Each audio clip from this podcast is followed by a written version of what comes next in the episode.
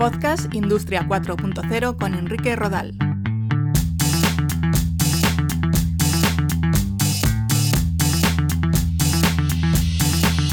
Saludo, bienvenidos a un nuevo capítulo del podcast sobre Industria 4.0. Hoy nos vamos a ocupar de ciertos términos y paradigmas que no tienen todavía suficiente desarrollo como para protagonizar un capítulo entero de este podcast, aunque seguro que sí que podrán hacerlo en un futuro. Hablaremos de cuestiones como blockchain, drones, fabricación cero de efectos, trazabilidad o customización masiva.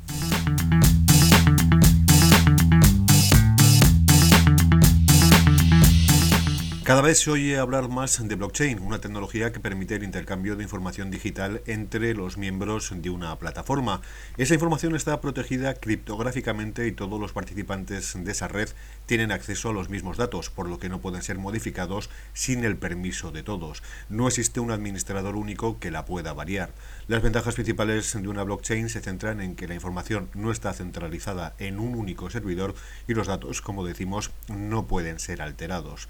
Todavía no hay muchas aplicaciones del blockchain en la industria 4.0, aunque sí se empieza a hablar en algunos proyectos relacionados con la trazabilidad de los bienes para ofrecer una información exhaustiva sobre su proceso de fabricación y ensamblado. El usuario quiere conocer la trazabilidad exacta de los productos. En un entorno industrial, el saber cómo están las piezas tiempo después de su fabricación y ensamblaje, cómo están operando o a qué temperaturas o presión se han expuesto es muy importante. Blockchain eh, garantiza la verosimilitud de esos datos de trazabilidad, ya que no se pueden modificar ni eliminar. Hasta ahora, algunos fabricantes o gestores de datos podían elegir qué tipo de información se proporcionaba en este sentido. Con una blockchain eliminamos las dudas sobre qué pasa con nuestros datos. Blockchain también tiene su aplicación en Internet de las Cosas industrial, propiciando la interrelación entre las máquinas.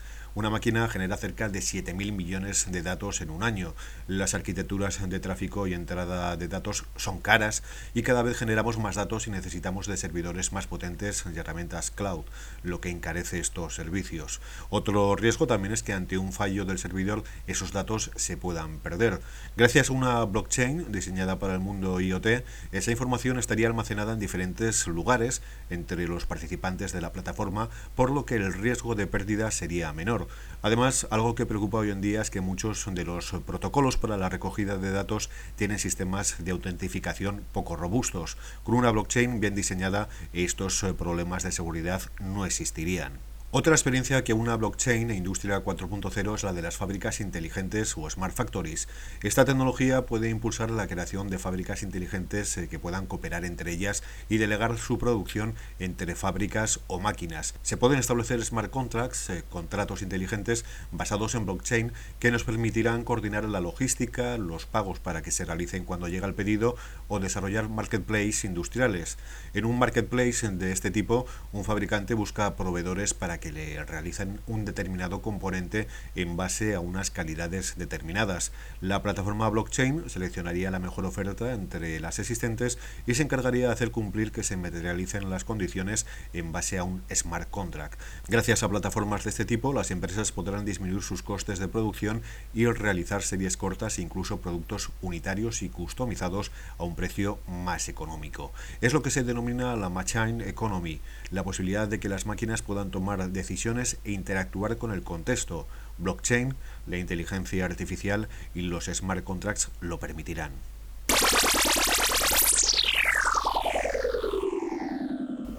Los drones también están adquiriendo cierto protagonismo en la industria 4.0. Existen ya aparatos dotados de cámaras termográficas que son capaces de captar y recoger información sobre estructuras de las plantas de producción. Gracias a los drones somos capaces de alcanzar a aquellos elementos a los que no se llega de forma habitual por estar en lugares inaccesibles o altos.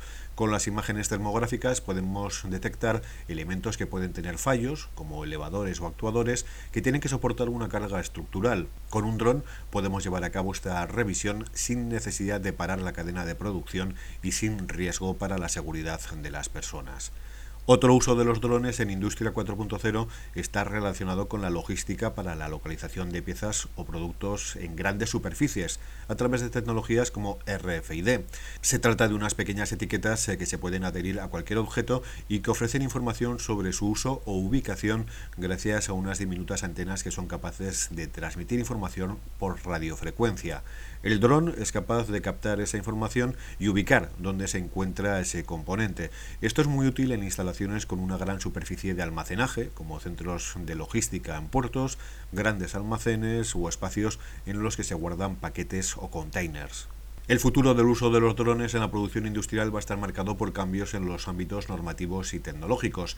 Hay que trabajar por normalizar el uso de los drones y que se implemente una reglamentación más permisiva para que se puedan llevar a cabo ciertas operaciones que hoy por hoy no se pueden realizar. También debe de haber una evolución tecnológica que permita a los drones llevar nuevos sensores más ligeros y efectivos. Otro aspecto importante es conocer qué está ocurriendo con un producto durante el proceso de manufacturación e incluso con posterioridad, cuando es comercializado y entra en funcionamiento. Esto se denomina trazabilidad.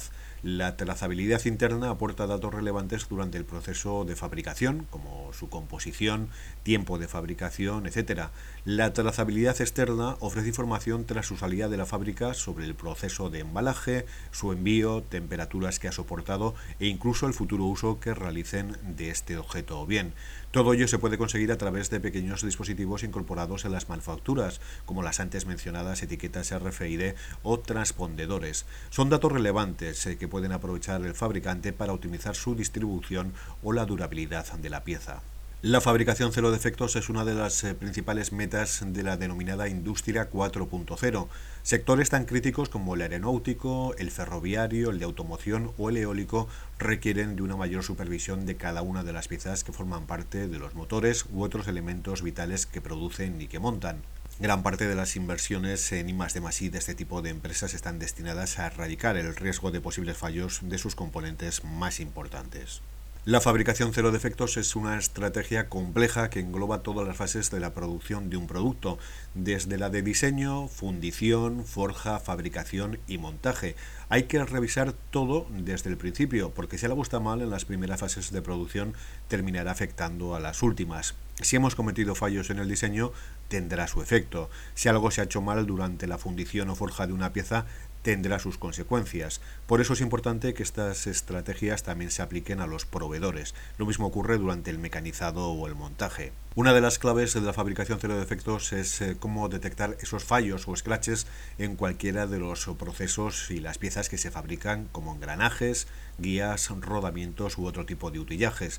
Los sensores nos permiten detectar parámetros relacionados con los esfuerzos que soporta una pieza, ruidos o partículas de desgaste que estén presentes en fluidos, etc. La defectología nos permite identificar los diferentes tipos de defectos en cada fase. Y otro concepto muy relacionado también con la industria 4.0 es el de la customización masiva o la posibilidad de fabricar productos únicos y diferentes para cada usuario.